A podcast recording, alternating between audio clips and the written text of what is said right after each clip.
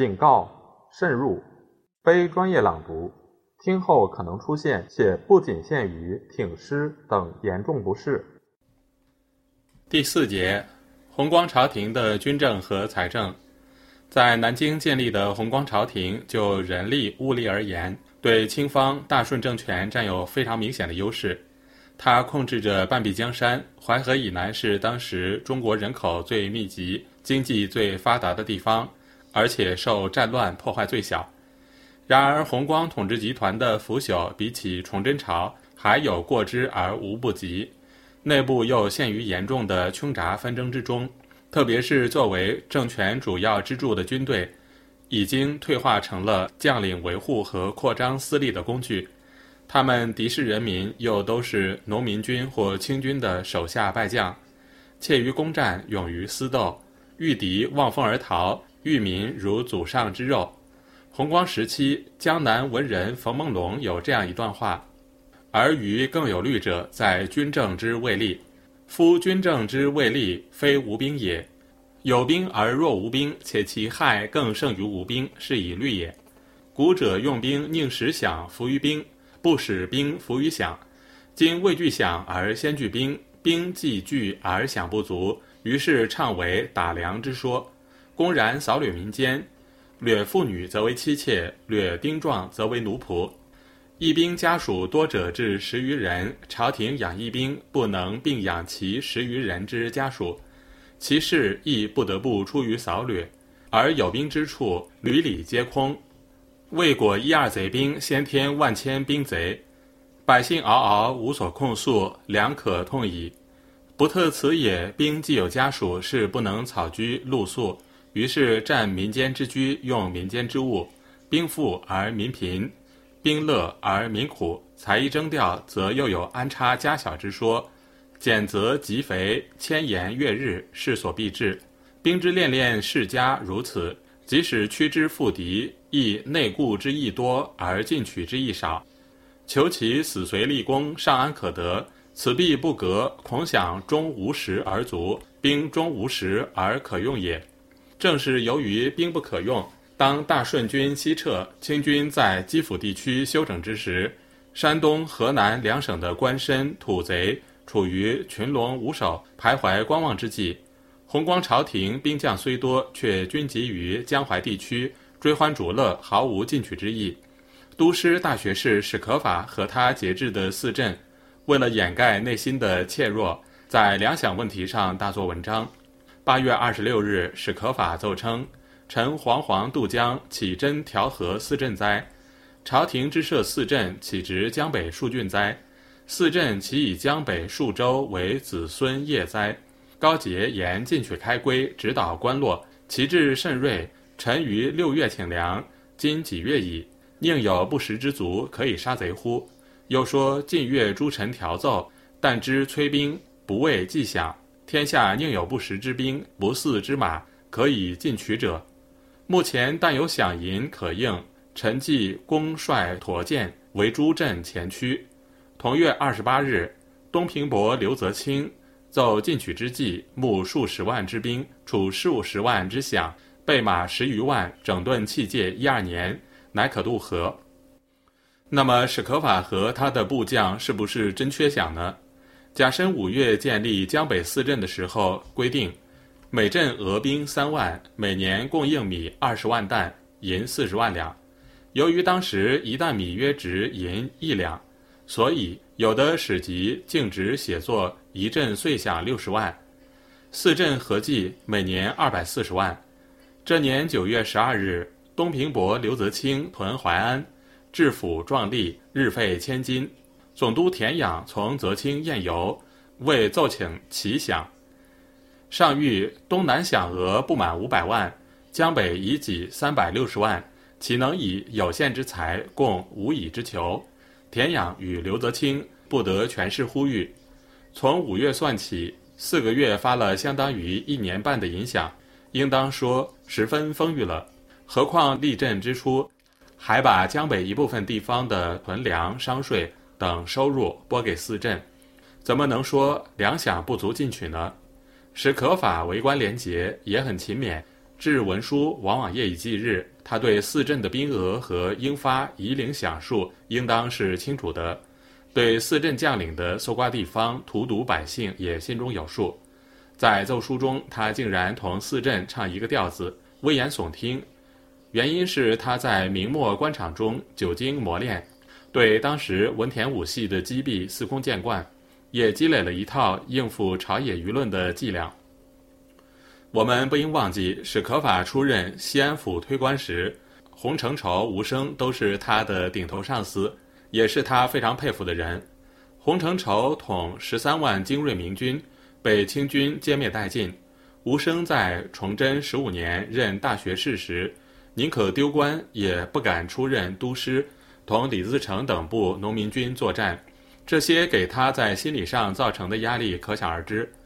如果说他充当推官、守道、兵备道、巡抚等官职时，能以洁身自好、任劳任怨博得好评的话，在形势把他突然推上权力的峰层时，他的个人品德完全弥补不了客观需要，而他本人又不具备的雄才大略和果断魄力。史可法在调处四镇、保境安民上确实颇费心机，过分责备固然不当。但他卫青若虎，奉四镇为骄子，使这些军阀顿兵江北，一味鱼肉人民。史可法本人也认为，有四镇做南京小朝廷的屏障，自己的都师大学士就可以安然无事地当下去。就实际情况而言，史可法出任都师整整一年，耗费了江南百姓的大量粮饷，一筹莫展。坐看黄河流域大好河山沦入清方之手，说他姑息养奸、为虎遗患，并不过分。弘光朝廷拥有淮河以南辽阔的地盘，在北都覆亡以前，明朝廷每年要从江南各地搜刮大量粮食、银钱、布帛等财物，弥补北京宫廷诸多衙门以及九边庞大的耗费。按理说，北方各地既已相继沦没。分属大顺和清方，弘光朝廷在财政上应该是绰绰有余的，百姓的负担至少不应加重。实际情况却并不是这样。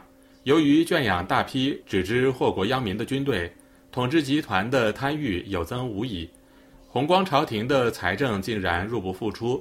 早在福王朱由崧出任监国的时候，南京的大臣们草拟恩诏。有人主张依照旧例列入减免赋税的条款，借以争取民心。当时的实权人物南京兵部尚书史可法却拒绝采纳。他说：“天下半坏，税赋不过四百五十余万，将来军饷繁费，则练饷缴饷等项未可除也。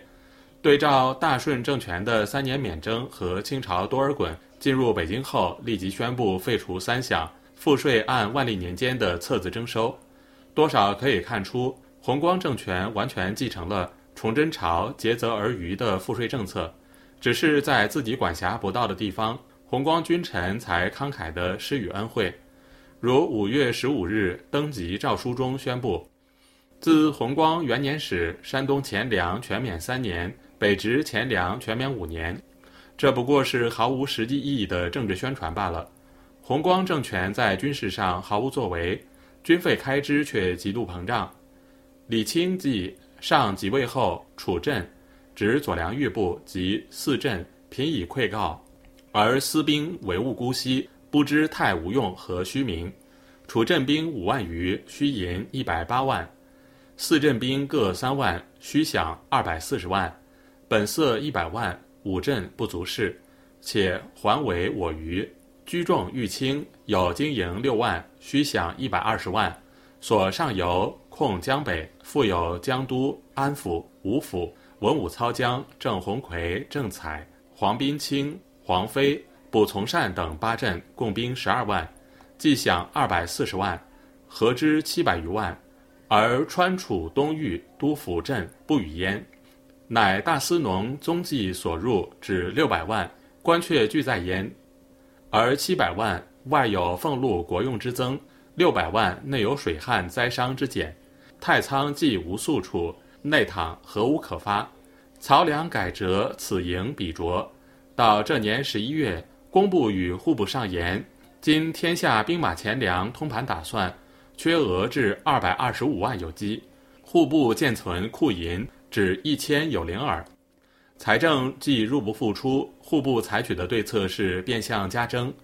甲申十二月决定，凡民间田土，熟田每亩二分，熟地每亩五分，山塘每亩一厘，给予弘光元年契尾一纸，合计江南一年，另加折色银五十万六千四百五十余两。道路哗然，地方官序趁机横征暴敛，剥民肥身。时人心生作惊响诗云：“一年学比五年税。”今岁尖锥来岁银，加二重头犹未足，连三后手急需称。可怜卖得贫儿女，不保奸婿一夕婚。县令诗云：市局于今又一更，为民父母虎狼心。边带只作肉骨吹，痛哭好文静好音。弘光朝廷敲鼓吸髓的搜刮民财，以奉骄兵悍将，史可法不可能不知道。他节制的四镇之一刘泽清在淮安大兴土木，建造连云甲地庭院，一心经营自己的安乐窝。有人说其豪华程度见你王宫。有一种记载说，史可法微服私行至淮上，竟被督工头目抓去当苦力。碰上刘泽清来查看营建情况，他才扔下肩上的巨木，大叫：“学生效劳三日矣。”联系到他出任都师以后。黄德功和高杰等人为争夺富庶繁华的扬州打得不可开交，史可法对从老百姓身上榨取的多少血汗钱用到了什么地方是非常清楚的。一六四五年，明弘光元年清顺治二年二月，吏科右给事中陈彦义书中说：“今奴贼相斥，胜负未决，中国之利正在此时，行间将吏不闻一筹一策。”用奸用奇，而但知张口向内天官所想，这既是对四镇等将领的批评，也是对史可法的真弊。江南百姓为供应四镇和左良玉的兵马，被压榨得髓干血尽，而这些军阀在清军南下以前鱼肉人民，为非作歹，给驻地百姓带来了无数的灾难。一旦清军南侵，除个别将领。如黄德功外，几乎全部领兵投敌，充当清廷征服、镇压各地抗清斗争的帮凶，加速了自身和此后几个南明政权的覆亡。在弘光立国的一年时间里，取之于民是那样无孔不入，所得金钱却几乎从来没有用于救济灾民、兴修水利等实政，除了圈养军队以外。财政收入的另一部分耗费于皇宫、宫廷和官僚，供他们过着穷奢极侈的生活。朱由崧继位于南京，这里原有的宫殿，经过二百多年的风雨度时，自然早已坍塌废颓，难以居住。然而国难当头，未必没有巍峨辉煌的宫殿就不成为中兴之主。后来的鲁监国、永历帝颠沛流离，有时以坐舟权当水电。在军事上，比起弘光还稍胜一筹。朱由崧被拥上宝座以前，到处漂泊，生活来源断绝，处处乞怜于较殷实的宗藩和官僚。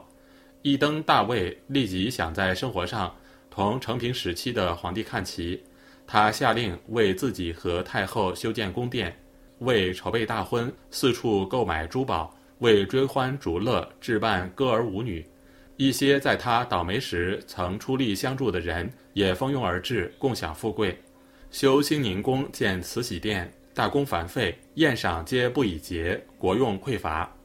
弘光君臣的大肆搜刮民财，经营自己的安乐窝，其直接结果一是大失人心，二是文官武将囊度既富，身家之念重，一旦形势危急，多数飞翔即逃，足至以国与敌。